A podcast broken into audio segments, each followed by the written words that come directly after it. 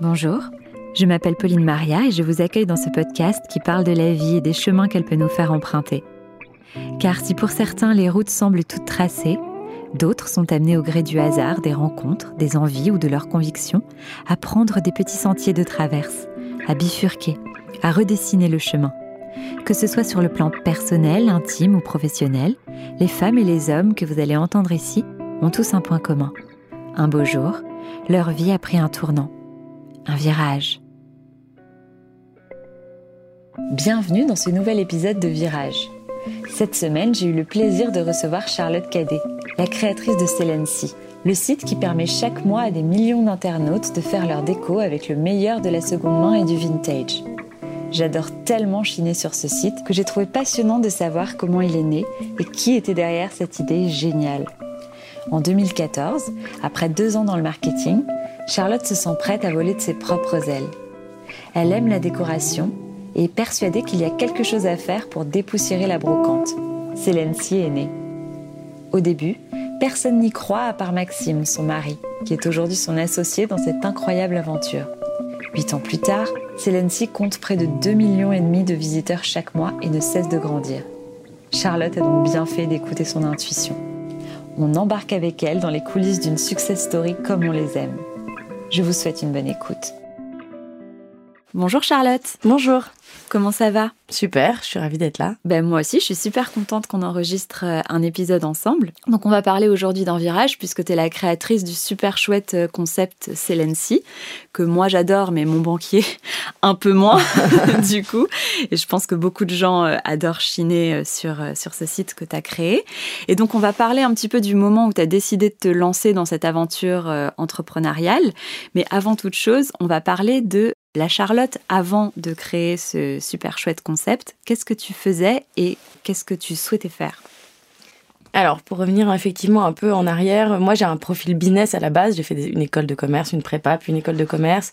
Je m'étais dit que je voulais travailler en marketing et que je serais sans doute, euh, je m'épanouirais sans doute là-dedans parce que j'ai une bonne sensibilité ou une forte sensibilité en tout cas aux produits et à la façon de comment les vendre. En tout cas, c'est quelque chose qui m'a toujours euh, plu. Euh, donc j'ai fait mes armes chez L'Oréal notamment. et puis en fait, ensuite, mon premier job, je l'ai fait dans une petite agence. La première partie de mon job, c'était surtout d'être chef de projet, donc d'accompagner des clients euh, externes, qui étaient notamment euh, L'Oréal faisait partie de nos, gros clients, euh, et d'accompagner des clients dans leurs projets. mais j'avais un peu ce côté touche à tout, parce que c'était une petite structure, et donc j'ai aimé faire à la fois un peu de DA et aussi toute la partie recrutement, management. Et en fait, tout ça, petit à petit, m'a effectivement donné aussi un goût insoupçonné à ce moment-là pour l'entrepreneuriat la graine commençait à germer quand tu as l'envie de voler de tes propres ailes. Mm. Et tu as travaillé pendant combien de temps pour euh, d'autres boîtes?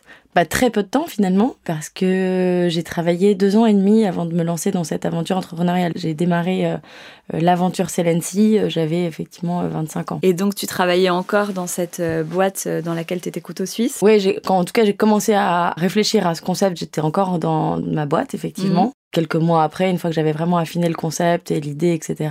Et l'idée, justement, comment elle t'est venue? Je pense que ça a été une phase où j'avais bossé pendant deux ans. J'étais euh, à peu près certaine que euh, j'étais arrivée au bout d'un cycle et qu'en fait, euh, les opportunités que pouvait m'offrir la boîte répondaient pas forcément à mes aspirations à ce moment-là. Du coup, je me suis dit, bon, j'arrive à, un virage, à un mmh. tournant, en tout cas dans cette, cette première aventure professionnelle. Et qu'est-ce que j'ai envie de faire?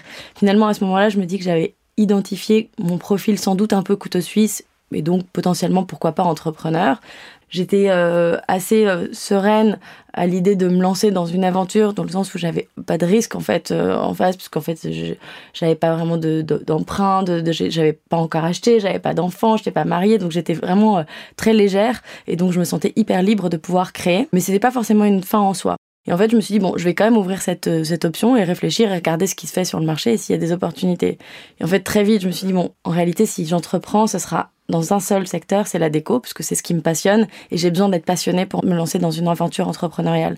Vraiment, la passion, c'est ce qui m'anime, c'est ce qui me guide. J'ai vraiment, je suis très entière, donc j'ai besoin d'être à fond dans, ce, dans ce projet et d'y croire évidemment à, à 10 000 J'ai regardé du coup ce marché de la déco, ce secteur, je me suis dit comment est-ce qu'on peut innover, qu'est-ce qu'on peut créer comme valeur, qu'est-ce qui existe déjà, etc. Et il m'a pas fallu beaucoup de temps pour me rendre compte que, en fait, moi, ma passion dans la déco, c'est vraiment ce qui a euh, toutes ces pièces qui ont une, une, âme, qui apportent une authenticité, du charme à un intérieur. Donc ces pièces qu'on va retrouver finalement dans des brocantes euh, ou sur des sites de petites annonces. Et c'est comme ça qu'en fait moi je construisais ma déco à ce moment-là. Je me disais mais en fait euh, je perds énormément de temps. Moi, j'adore ça, ça me dérange pas, mais en fait, je perds énormément de temps pour accéder à ces pièces-là. Alors, pour tous les gens qui ne sont pas passionnés, qui n'ont pas des heures à passer, des nuits à passer euh, sur les sites de petites annonces pour trouver la bonne pièce, en fait, il y a sans doute quelque chose à euh, imaginer euh, un site qui préfiltre le meilleur de la seconde main, l'offre sur un plateau et, offre aussi en parallèle tout un tas de services. Donc ça, ça a été un peu le, le début de cette, de cette idée. Et puis, pour enchaîner un peu sur comment cette petite graine a ensuite euh, germé. J'ai continué à fréquenter beaucoup les, brocantes, puisque ça a toujours été un vrai euh, passe-temps et un vrai euh, plaisir. Et j'ai beaucoup échangé avec des brocanteurs sur place. Je les questionnais, je leur parlais pas vraiment de mon idée encore, parce que je voulais surtout prendre des infos chez eux et savoir quelles étaient leurs considérations, quels étaient leurs enjeux, leurs problématiques, etc. Et en fait, c'était unanime. Tous m'ont dit, on est sur un secteur qui est hyper vieillissant on se sent pas vraiment familier des outils euh, digitaux, en tout cas pour la, la plupart. La jeune génération l'était évidemment davantage. Mais euh, on sent qu'il faut qu'on prenne un, virage, mais on sait pas trop comment. Et là, je me suis dit, mais en fait, euh, moi, je sais exactement comment. je vais Moi, je vais vous aider, puisque moi, je pense qu'il faut offrir à des clients bah, toutes ces pièces que vous avez chez vous, qui sont juste des merveilles et des pépites, mais qu'on ne trouve pas facilement et auxquelles on accède assez difficilement. Et vous, vous avez besoin, au contraire, de vous digitaliser. Vous avez besoin d'avoir accès justement à tous ces clients. Mm. Donc on va créer une marketplace qui va euh, rassembler les deux. Donc voilà, du coup, euh, ce parcours, cette réflexion pour euh, l'élaboration de cette idée, il a duré quelques semaines, peut-être quelques mois tout au plus, quoi. Mais c'était assez rapide. Et tu démarres avec quoi du coup Qu'est-ce que tu mets en place au tout départ pour te lancer dans l'aventure? Tu savais par quelle boule prendre? Alors le premier truc, c'est qu'une fois que j'avais cette idée, je me suis dit ok, le vrai sujet, c'est de se dire est-ce qu'il y a un business derrière qui est possible, enfin qui, est, possible quoi? Donc à ce moment-là, euh, j'étais déjà euh, en couple avec euh, Maxime, mon associé, mari, associé de vie, on va dire. Il m'a pas mal aidé sur l'élaboration d'un potentiel business plan, en tout cas un modèle qui tienne vraiment la route, etc. puisqu'il était assez familier, lui, de ces modèles. Il accompagnait déjà beaucoup de marketplace dans sa précédente expérience professionnelle. Il savait comment challenger un peu le, le modèle et du coup, il m'a aidé à construire un plan financier qui tient la route. Et ça ça a été vraiment la première étape. Et une fois qu'on a été que j'étais convaincue en tout cas qu'il y avait un potentiel là-dessus la deuxième chose que j'ai faite c'est j'ai quand même sondé le marché. Alors un tout petit échantillon et un panel euh, assez proche de moi. Je dirais que j'avais 150 personnes que j'ai dû sonder peut-être une quarantaine, cinquantaine de brocanteurs et, antiquaires. Et côté euh, client, 150 euh, personnes dans mon réseau euh, de, mon premier cercle, à qui j'ai envoyé un typeform pour les questionner sur leur sensibilité d'écho, comment ils chinent, à quel point ils sont sensibles à la brocante. Bon, voilà. En fait, ça a été ça les deux déclencheurs qui m'ont permis ensuite de quitter mon job et de me lancer dans cette aventure. C'était vraiment confirmation potentiel marché et euh, ce plan euh, financier. Mais c'était quand même le grand saut vers l'inconnu, quoi. Carrément. Parce que ça veut pas dire que ça va marcher. Ça va marcher. Mm. Ça veut pas dire que je vais me plaire. Ça veut pas dire. Mm. Enfin, ça veut pas dire. En fait, euh, ça veut rien dire. Ça veut juste dire bon, bah, il y a quelque chose qui il y, a un, y, a un embryon qui est là mm. et qui mérite peut-être de vivre, quoi. Donc, il y a, y a un potentiel. Et tu as été soutenue quand on a parlé autour de toi, par exemple à tes parents, à ta famille? Franchement, je peux pas dire que j'ai été vraiment soutenue. Je pense que euh, quand je te disais autour de moi que je, veux, je voulais digitaliser la brocante et que je pensais que c'était vraiment un, un, secteur qui nécessitait d'être transformé, d'être revu, etc. J'ai pas l'impression d'avoir euh, soulevé euh, les foules et mm. rallié beaucoup de personnes à mon, à mon sujet, quoi. Non. Mais ça fait peur aussi, j'imagine, quand on voit une personne proche de nous qui a fait des études, qui a une bonne je situation. Pense qu'il y, avait, beaucoup de ça. Dans les, mes parents, par exemple, je pense qu'ils ne sont pas entrepreneurs, qu'ils sont pas dans le business et qui n'ont pas forcément une connaissance du sujet. On me dit attends, là tu as fait 5 ans d'études, euh, ça fait 2 ans que tu bosses, tu as un super job, un super salaire, qu'est-ce que tu qu'est-ce que tu fais quoi? T'es mm. complètement euh, mm. t'es un peu dingue.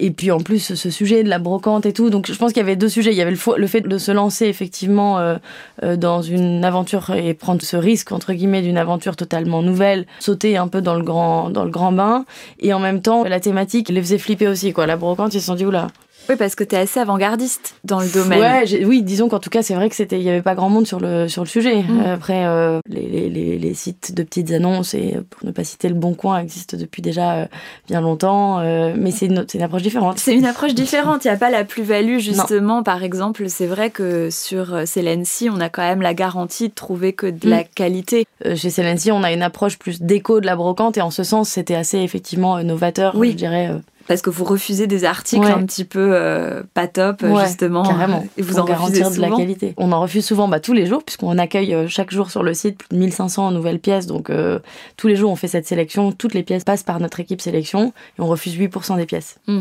et toi tu mets un petit peu le nez dedans. T'aimes bien vérifier un petit peu ce qui est sur ton site, etc. Le site, je le consulte euh, et les nouveautés, je regarde franchement quotidiennement et j'adore euh, parce que ça me nourrit énormément. Euh, moi, déjà, comme je te le disais tout à l'heure, je suis vraiment passionnée par le, secteur et c'est cette année passée à entreprendre, on fait que me conforter dans mon choix et dans, mon, dans ma passion. Donc, j'adore regarder, découvrir des nouveaux objets tout le temps, me dire ah ça c'est quoi. Je découvre tout le temps des nouveaux, des nouveaux trucs, donc c'est canon. Donc ouais, je passe du temps. Après, je fais, je passe moins de temps aujourd'hui. Je, je passe plus de temps à faire la sélection malheureusement puisque j'ai pas. Euh, T'as trop de casquettes. Ouais, j'ai trop de casquettes et oui, et moins le temps pour ces sujets euh, très opérationnels. Et ouais, malheureusement. Mm. Et au début, du coup, quand le site arrive, euh, est-ce que tu rencontres tout de suite le succès qu'il a aujourd'hui?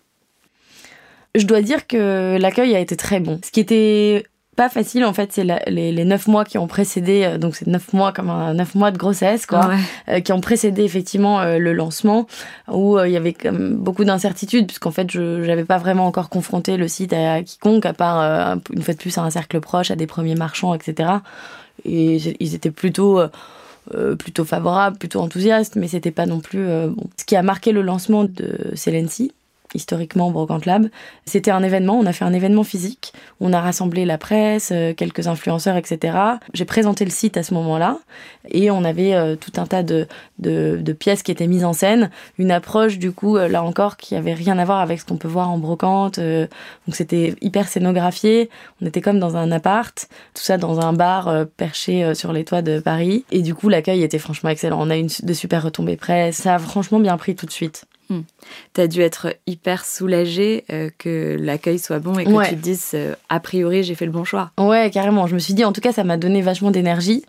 Euh, parce qu'effectivement, j'avais quand même peur de ces premiers retours. Je me suis dit, bon, si ça se trouve, je suis vraiment perchée dans mon, je sais pas, dans mon truc, dans mon idée, etc. J'ai une vision très claire, je sais exactement où je veux aller, mais alors, ça se trouve, ça donne pas du tout, il y aura pas de répondant. Et donc, oui, ça rassure beaucoup, ça donne envie, et ça donne, ça donne envie, en fait, après, de se dépasser. Ensuite, je me suis rendu compte que c'était vraiment un, c'était mon moteur, quoi, au quotidien, de voir ces retours des, des clients, euh, les, les, retours de la presse, les, les, des premières personnes qui ont commencé à nous rejoindre euh, pour m'épauler dans cette aventure. Je me suis dit, mais génial. À commencer par Maxime, qui a mmh. décidé de s'associer à ce projet au moment du lancement alors que quelques mois avant, bon, c'était un peu, c'était mon projet, euh, il y croyait de loin. Et c'est pas difficile, ça, d'être associé et d'être à la fois mari et femme, enfin en couple en tout cas? Moi, je dirais que non, évidemment, c'est pas du tout difficile et c'est même, je trouve, euh, une grande chance euh, pour nous et pour la boîte parce que ça nous apporte euh, beaucoup de fluidité d'abord. Déjà dans la communication, dans les échanges, on parle beaucoup et en fait. Certes, tout est un peu mélangé, donc oui, il y a des gens qui me disent, mais vous arrivez à bien cloisonner le pro, le perso. Mmh. En fait, on s'en fout un peu tant qu'on y trouve notre équilibre et tant que c'est fluide et que c'est ok. Le pro fait partie du perso, le, perso fait partie du pro. Euh, voilà, on ne s'interdit rien, on n'a pas des règles fixes. Euh, on a essayé, hein, euh, on a essayé pendant un temps, mais en fait ça, ça marchait pas bien. On parle pas du boulot à table. Mais voilà, en fait, ça nous arrive de répondre à des, de se poser, de parler boulot quand on est à la maison, comme ça nous arrive de de se dire bah tu vas chercher les enfants quand on est au bureau et, du coup ou de parler de sujets de, de la maison quand on est au bureau, etc. Et en fait, c'est tellement cool, ça apporte tellement de flexibilité et de souplesse dans notre vie, c'est une vraie chance. Et puis, euh, je pense que le, vrai truc euh, de fond, au-delà de cette flexibilité, on va dire, au quotidien, c'est le fait qu'on est hyper aligné sur nos valeurs et sur la vision. On sait, euh, enfin, c'est pas pour rien qu'on est qu'on est marié dans la vie perso et on sait du coup pourquoi on se retrouve aussi sur ce projet. On a vraiment les mêmes valeurs, la même vision, les mêmes objectifs et ça mm. c'est canon. Et par rapport aux valeurs de Celency, justement, on en parlait juste avant de commencer, il y a un côté qui est très euh, pour mettre en avant le savoir-faire à la française. Par exemple, vous avez un abécédaire, qui est un petit peu d'ailleurs le truc qu'il faut acheter pour briller en société, où vous mettez justement euh, pourquoi on appelle une bergère une bergère, une applique une applique. Ça, c'est important pour toi de perpétuer la tradition française? Carrément. En fait, ce qui était important pour moi dans ce projet, c'était de montrer la désirabilité de ces pièces euh, qui ont une histoire, qui sont authentiques, etc. Montrer que c'est qu'il n'y a rien de plus beau en fait qu'une une pièce qui, qui a déjà du vécu, qui a une certaine forme de patine, etc. Et ce qui était important pour moi, c'était aussi de raconter ces histoires du coup et de construire la marque autour de ça. Je me suis dit en fait c'est bien de mettre en relation les, les clients et les, et les, vendeurs, mais il faut aller au-delà. Et si on peut construire une marque forte et cet ADN là, euh, ce sera vraiment euh, beaucoup plus puissant. Donc oui, l'histoire des pièces, le pourquoi elles sont là, etc., ça fait partie, je dirais, de notre devoir euh, aujourd'hui et des valeurs, euh, effectivement, de Celency et ce que les gens apprécient euh, chez nous. Donc on va retrouver sur notre livre, mais aussi on essaye d'inciter. Et en fait, c'est pas nous qui faisons, qui racontons ces histoires, c'est on incite aussi beaucoup nos les vendeurs qui ajoutent tous ces produits aujourd'hui sur le site à raconter l'histoire de leurs produits, d'où ils viennent, quand est-ce qu'ils les ont achetés, comment ils ont vécu, où, etc. C'est génial. Et ça, ça doit être plaisant de permettre à des professions qui étaient un petit peu oubliées de mieux vivre aujourd'hui euh, grâce à la plateforme euh, mise en place, grâce à Celency Carrément. Je pense vraiment qu'en tout cas, la plus grande satisfaction dans l'entrepreneuriat, c'est euh, voir la création de valeur et avoir des feedbacks des personnes avec lesquelles on travaille, que ce soit les partenaires, les clients, l'équipe, etc. Et donc oui, bien sûr, ces vendeurs, quand euh, on a des retours qui nous disent, bah, en fait, grâce à vous, euh, mon activité, elle repose essentiellement sur Internet, je vends quasiment que grâce à vous, et, et ou je vends grâce à, que sur Celency, etc. On dit, en fait, on arrive à faire vivre ces gens, à leur offrir un outil qui est pertinent pour eux, qui leur fait gagner du temps, etc. Oh, je me dis, mais génial, quoi. Enfin, c'est ouais, c'est grisant. Mmh, ça doit être génial. Et j'imagine qu'en rentrant dans cette aventure, euh, il y a dû avoir un petit peu des problèmes qui ont émergé à chaque étape. Vous avez dû trouver des solutions et des choses auxquelles on pense pas forcément. Complètement. Bah, la livraison en fait vraiment partie. Ça fait partie des premiers pains qu'on a rencontrés. Quand on s'est lancé, un peu naïvement, on pensait que les vendeurs allaient pouvoir expédier eux-mêmes. Hmm. Et puis, euh, je pensais pas que ce serait un tel défi et un tel sujet pour euh, l'avenir de, de Celency. Clairement, j'étais loin de m'imaginer qu'on allait passer autant d'heures sur les sujets logistiques, hmm. avoir une telle équipe, enfin qu'on en ferait, ouais, que ce serait un tel challenge. Ça, ça a été une grosse surprise. Bon, on a bien, on a bien bossé dessus. C'est pas fini. De toute façon, j'imagine que c'est contrebalancé par des bonnes surprises aussi, à contrario. Pour euh, justement l'impact environnemental, c'était important dans la naissance de Celency. J'ai l'impression que c'est un petit peu au cœur. Notamment, vous avez lancé une ligne de linge de maison, de nappes, etc. à volant, et c'est fait avec des chutes de tissu. Absolument.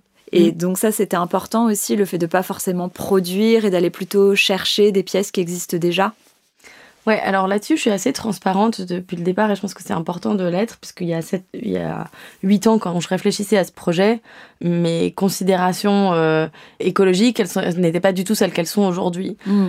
Vraiment, ma première motivation, c'était, euh, je voulais de l'authentique, quoi. Je voulais chercher des, des, pièces qui soient personnelles, qui soient euh, uniques et apporter cette singularité dans nos intérieurs. C'était vraiment ça mon premier focus. Quand on a élaboré ce modèle, je me disais, c'est sûr que c'est un modèle d'avenir parce qu'en en fait, on ne produit rien et on va s'appuyer sur des ressources existantes.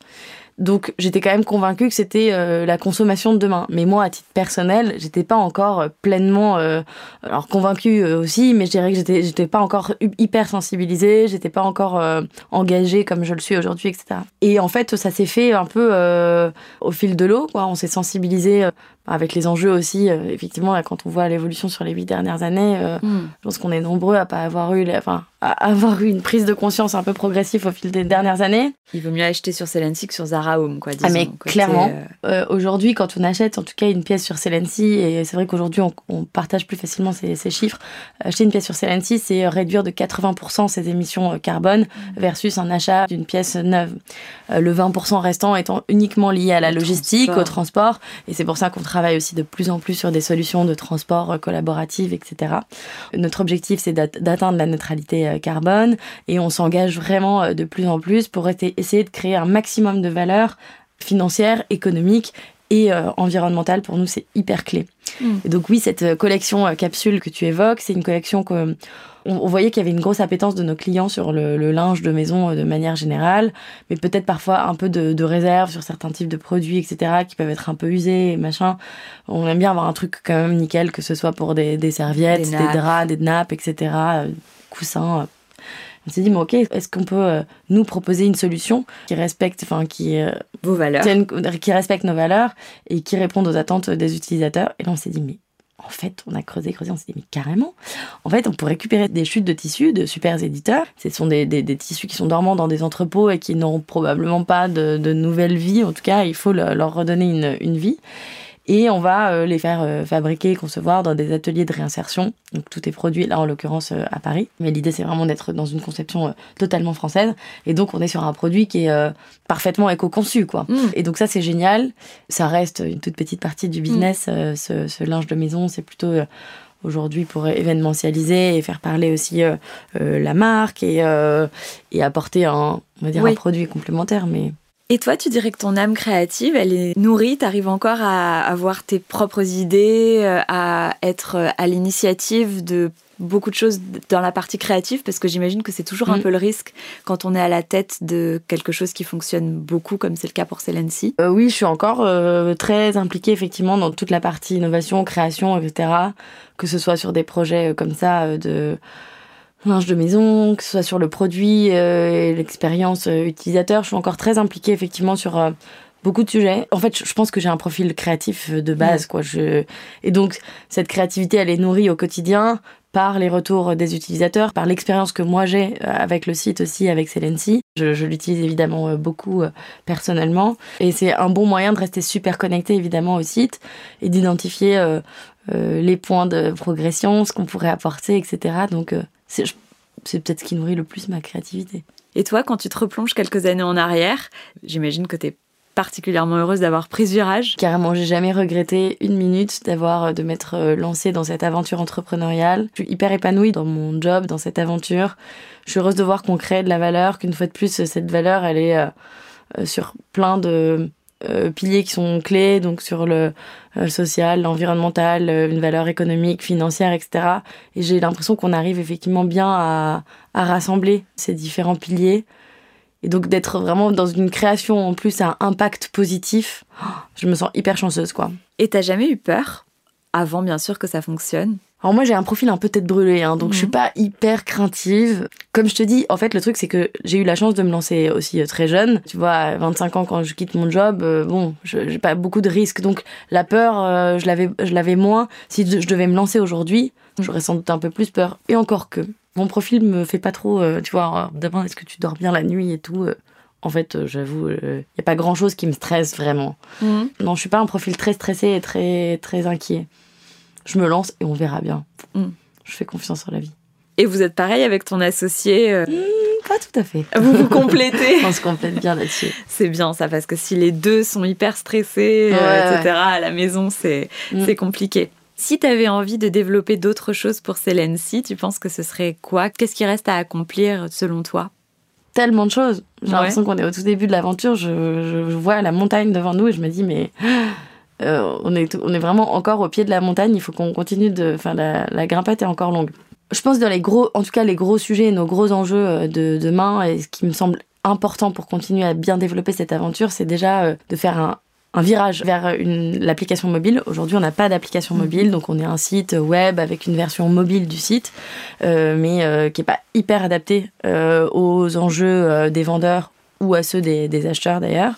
Donc là, on est en plein développement de notre application mobile et on veut vraiment en faire notre premier outil, notre première interface dans euh, les prochains mois. Et je suis sûre que ça, ça va apporter et transformer vraiment l'approche de l'expérience utilisateur. On va remettre la conversation au cœur euh, de cette application mobile retrouver un peu l'ADN de la brocante en fait. Parce que dans une brocante, j'interagis beaucoup avec le vendeur, je lui pose des questions, je marchande, etc.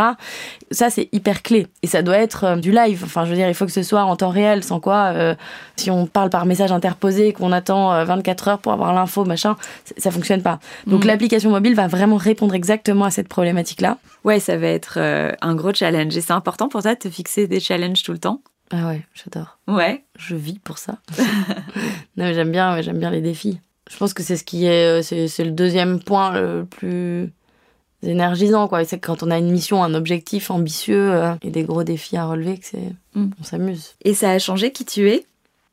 Excellente question sans doute que oui un peu en tout cas ça m'a façonné d'une certaine manière cette mm. aventure quand on s'engage dans quelque chose dans la vie et puis avec le profil que j'ai euh, passionné euh, très enfin à 300% et tout je me suis forcément mise dans ce moule là j'aurais peut-être pu j'ai toujours adoré, j'en sais rien, moi, la, la food aussi, c'est un univers qui me plaît beaucoup. J'aurais pu être, euh, je sais pas, évoluer là-dedans et je serais sans doute devenue aussi quelqu'un d'autre, en tout cas avec, une, pas quelqu'un d'autre, mais avec une teinte et des aspérités un petit peu différentes. Donc ça m'a pas changé profondément, ça n'a pas changé la personne que je suis, je dirais que ça m'a façonné. Ça m'a ça a révélé quelques, quelques facettes de moi, ou en tout cas ça en a mis en avant euh, certaines. Mm. Et tes proches qui n'ont pas forcément cru en ton projet, aujourd'hui ça doit être euh, une sacrée claque, entre guillemets? Ouais, je sais pas si c'est une, euh, une claque, mais je pense que c'était une. Euh, oui, je pense qu'ils ont été agréablement surpris. Mm.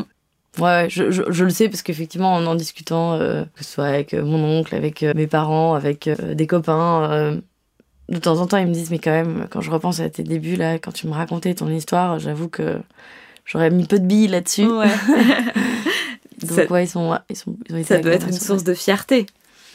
Ouais, je pense que je suis contente d'avoir, euh, en tout cas, ma, ma satisfaction, c'est aussi de. J'avais vraiment en tête un truc, j'étais convaincue euh, et j'aurais été sans doute euh, profondément déçue de me dire merde, en fait, ma conviction, elle était complètement. Et j'étais complètement à côté de la plaque. C'est chouette de se dire. et ça donne envie de, de, se faire plus confiance aussi, en fait. Ouais. Dans le temps, je crois que ça. Quand on sent que ça réagit bien au départ, ça m'a mm. aussi donné, donné envie d'oser encore plus, d'avoir plus d'audace, etc. Ça donne confiance, mm. forcément. Ouais, j'imagine que ça aide aussi pour d'autres casquettes euh, de ta vie, même de ta vie privée. Ouais, je pense être euh, quelqu'un d'assez intuitive et du coup, euh, quand tu sens que ton intuition, elle a répondu à un moment, ça te donne envie d'exploiter ça un peu plus. De creuser. Ouais. T'as jamais connu des personnes qui n'ont pas forcément été super agréables et que t'as pu retourner voir après, tu sais, un petit peu à la Pretty Woman? Non, parce que je suis pas trop évidemment qu'il y a des gens qui n'ont pas cru du tout et qui étaient vraiment fort, désagréables. Mais je, suis pas, euh, tu vois, je suis pas revancharde, quoi. Franchement, vraiment, c'est pas un truc. Euh, mm. Ça, m'intéresse pas trop, c'est pas très grave. Je suis pas là pour prouver, euh, je suis pas là pour prouver des choses à qui que ce soit. Le karma s'en chargera. exactement. Et si tu devais revenir en arrière, est-ce que tu ferais les choses exactement comme ça?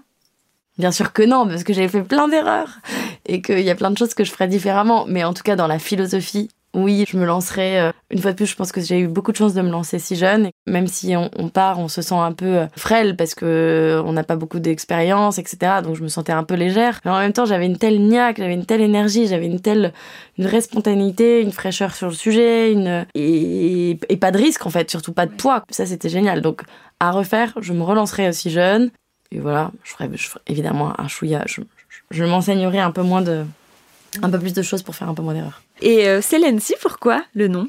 On a changé de nom en fait en cours de route puisqu'on s'appelait donc Brocante Lab au départ et on voulait avoir un nom qui reconnecte avec notre ADN de sélection euh, puisque c'est vraiment ça notre euh, notre première valeur ajoutée pour les, les, acheteurs, c'est de sélectionner les plus belles pièces de mobilier et de décoration de seconde main. Et donc Celency, ça vient de la racine sélection.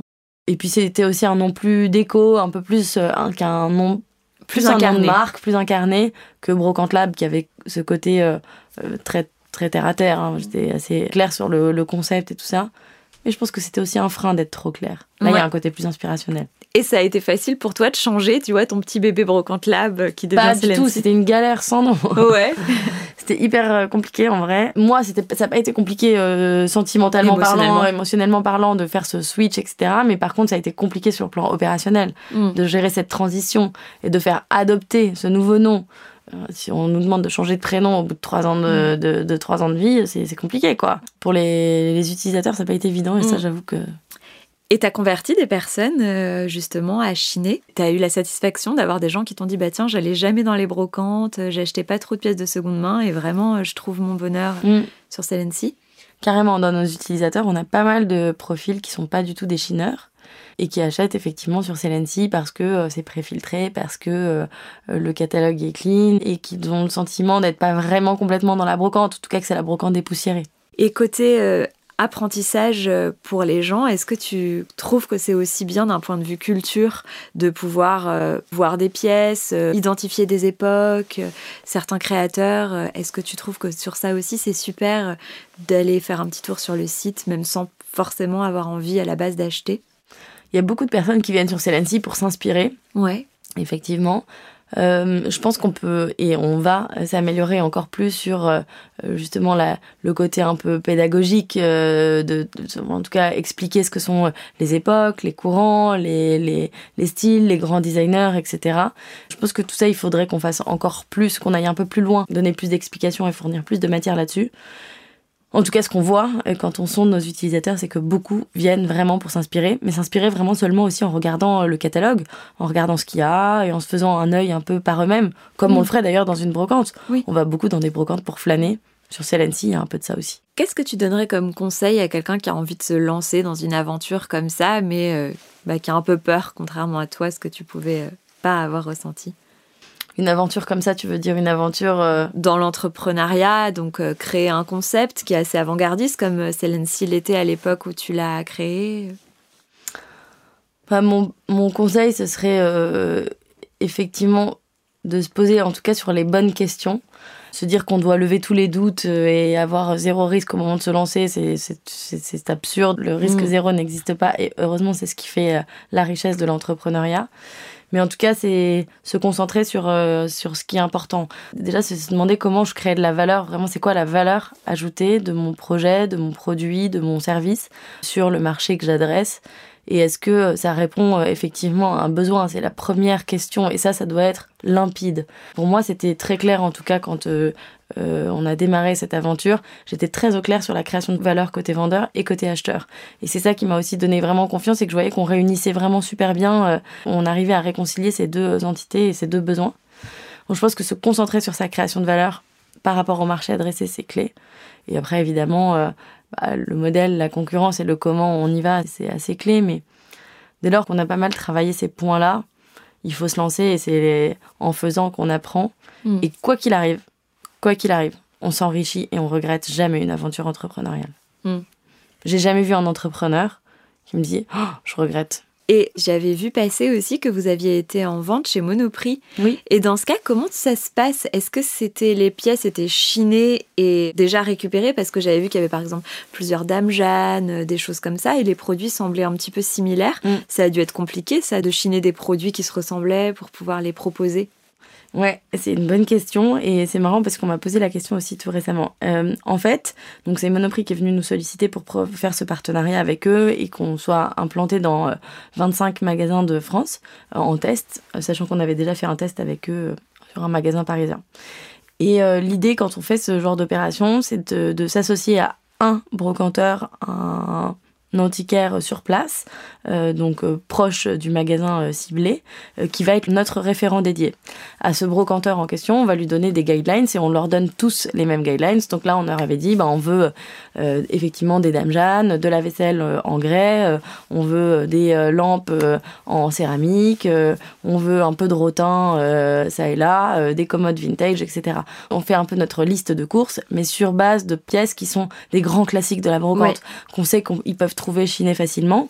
Et on leur a même euh, donné euh, un guide de comment ces pièces devaient être présentées dans les magasins, euh, de comment on voulait que cette scénographie soit, soit faite. Mm. Donc en fait, ce qui est génial, c'est que c'est pas nous, c'est l'ENSI, qui avons chiné et installé tous ces magasins. Ce sont nos partenaires qui ont eu bah, chacun leur vitrine, chacun leur monoprix de référence, qui se sont implantés tout seuls, qui ont géré leur réassort tout au long de ce partenariat ça, c'est juste génial. Parce hmm. qu'en fait, on a une offre qui est super cohérente d'un magasin à l'autre. On a euh, des, des, critères qui respectent effectivement la marque et en même temps euh, des, des, des, partenaires qui sont super motivés parce qu'ils sont euh, complètement autonomes dans le déploiement. Et peut-être aussi cette possibilité et cette petite fenêtre qui s'ouvre d'ouvrir la seconde main à des gens qui n'étaient pas forcément à la base rentrer pour euh, cette expérience-là. C'est bien, je trouve, de mm. proposer dans de la grande distribution euh, de la seconde main. Si ça pouvait commencer un petit peu à être démocratisé, ce serait bien pour l'avenir, je pense. Mais c'est absolument génial. Mm. Quand Monoprix nous a proposé ce- cette, cette aventure, mais j'ai j'ai- j'ai- j'ai- genre, j'ai sauté au plafond. Mm. C'est- Je me dis, mais ça y est, quoi, on y est, la brocante dans un supermarché. On nous aurait proposé ça, enfin, on nous aurait parlé de ça il y a quelques années, mais je me suis dit, mais attends, mais ils me disent quoi, là, c'est n'importe quoi. C'est comme quoi, donc, il y a une vraie, un vrai changement de, de mentalité qui est en train de s'opérer. Retrouver de la seconde main dans un supermarché comme Monoprix, c'est franchement carrément unique. Et je pense qu'on se rapproche effectivement plus du conso et on se rapproche de personnes qui sont pas forcément sensibilisées encore à ces sujets-là et qu'ils deviennent par euh, ce type de- d'expérience, quoi. Bah, si on t'avait dit ça, en tout cas, au moment où tu te disais euh, peut-être que je vais quitter mon job pour lancer euh, mon marketplace euh, de brocante, Ouais. tu te serais dit c'est bon, j'y vais quoi. Ouais, mais clairement. Bah, en tout cas, je te remercie beaucoup. Ton parcours est super inspirant et euh, c'est toujours hyper intéressant de se plonger dans ce qui a poussé la personne derrière un concept qu'on connaît un petit peu tous et de se demander comment toi tu t'es jeté à l'eau. Donc, merci beaucoup d'avoir raconté toi. ça. Merci beaucoup. C'était euh, c'était très intéressant. À bientôt, Charlotte. À bientôt, merci. Voilà, le moment est venu de se quitter. J'espère que vous avez apprécié cet épisode. Je vous donne rendez-vous la semaine prochaine pour découvrir un nouvel invité, un nouveau parcours et se faire embarquer dans un nouveau virage. En attendant, prenez soin de vous et bonne semaine.